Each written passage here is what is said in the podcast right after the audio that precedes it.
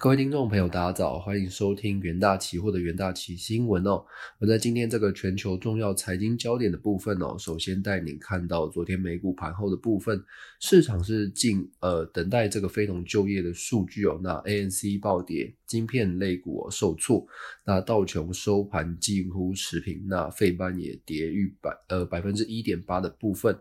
那昨天美股四大指数的部分哦，美股道琼指数是下跌二十三点，收在三万四千五百七十七点；标普五百指数是下跌十五点，收在这个四千一百九十二点；纳斯克指数是下跌一百四十一点，收在一万三千六百一十四点；费城半导体指数则是下跌五十七点，收在三千一百三十九点。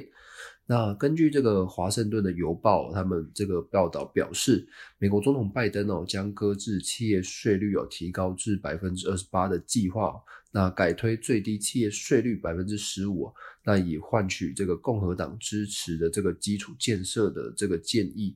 那这个昨天这个全球新冠肺炎呢仍然是持续的升温。截稿前呢，根据这个美国霍普金斯大学的即时统计，全球。呃，全球确诊数已飙破了一点七一亿例哦，那死亡人数是突破了三百六十九万例，那美国累计确诊数是超过三千三百三十二万例，累计死亡数则是超过五十九点六万，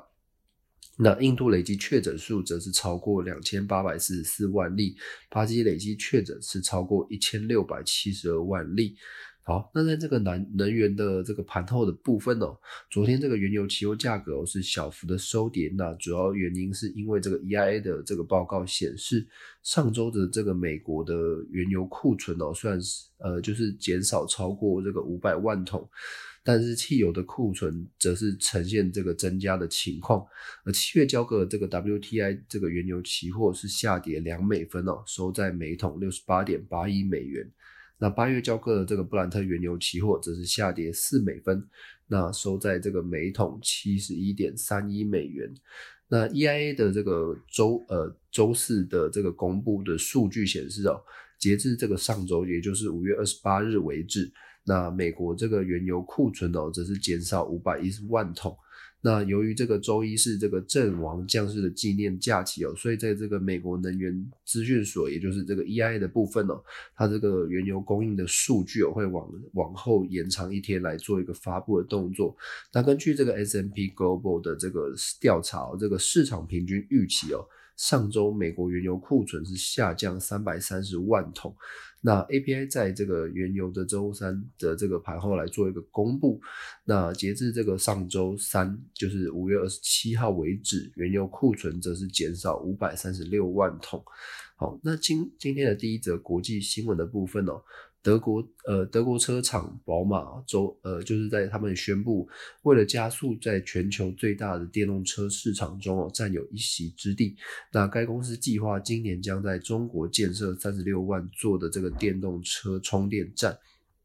那中国目标二零六零年哦将实现所谓碳中和的目标，那并推出许多支持与补贴，使中国成为电动车生产大国。而在这个中国的新能源车的发展蓝图之中，中国监管机构预。其这个二零二五年的电动车占新车的销量的比率有可能会从目前的百分之五上升到百分之二十，所以在这个德国的宝马的公司表示哦，二零二三年将在中国发表十二款全呃全的电动车 B N W 的 Mini 车款，呃，然后遍及说的主流市场哦，预计届时哦，全球电动车将占这个 B N W 中。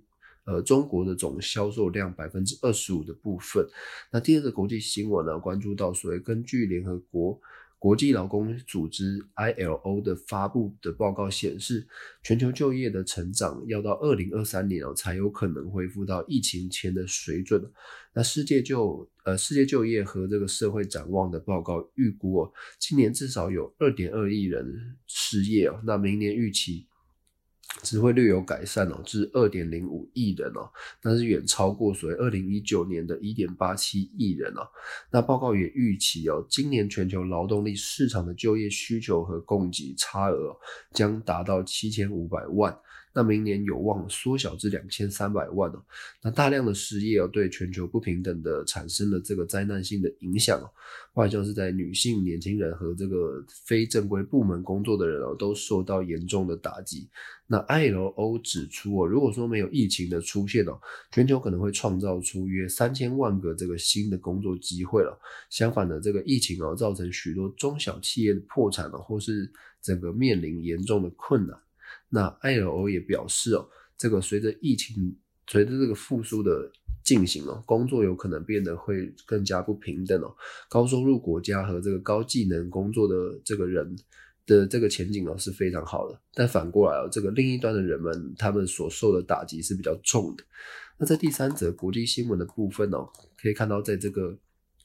美国的这个公布最新的 ADP 小非农就业数据，五月的私营部门的新增就业额是将近九十八万人，是远呃是优于这个市场的预期哦。那并写下去年六月以来的最大增幅哦。ADP 报告显示，五月 ADP 新增就业人数是来到九十七点八万人。那而且这个较四月的修订值六十五六十五点四万人是大幅的增加，那增幅也创下二零二零年六月以来的最大。那自这个产业的情况来看呢，光是服务业新增就业就达到八十五万人，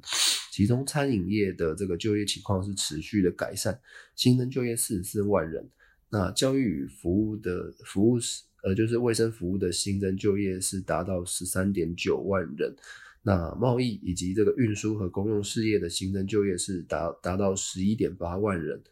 好，那在这个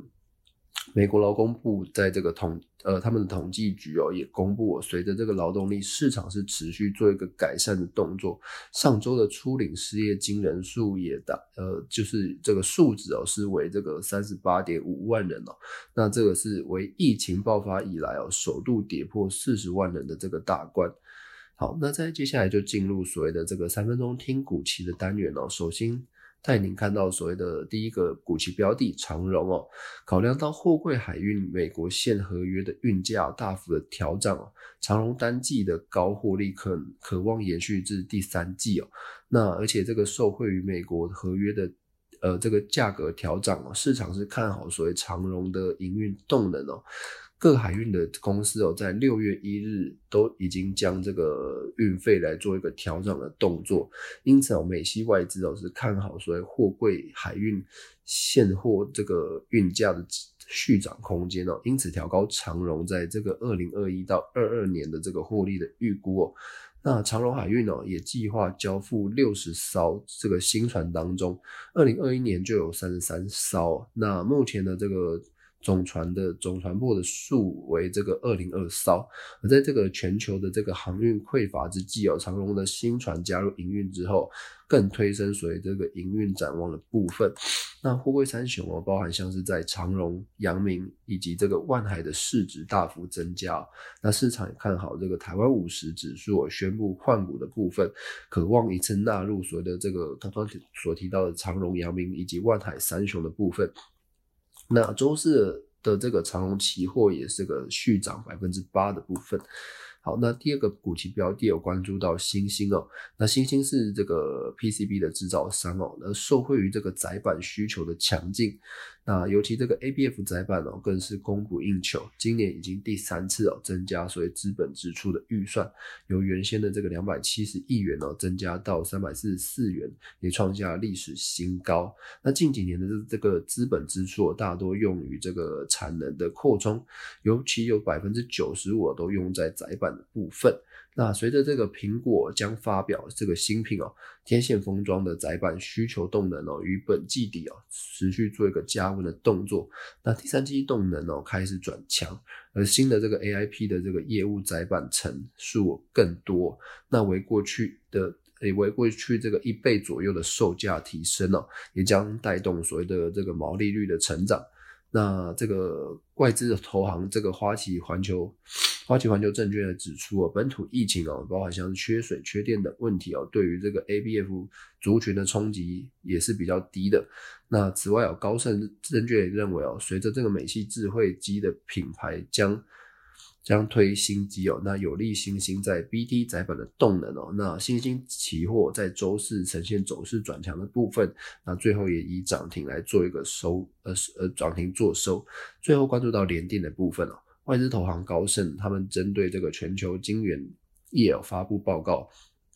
那并预期二零二零到二零二五年哦，全球晶圆代工市场加速成长，总规模呢是上看到这个所谓一千三百九十亿美元的部分。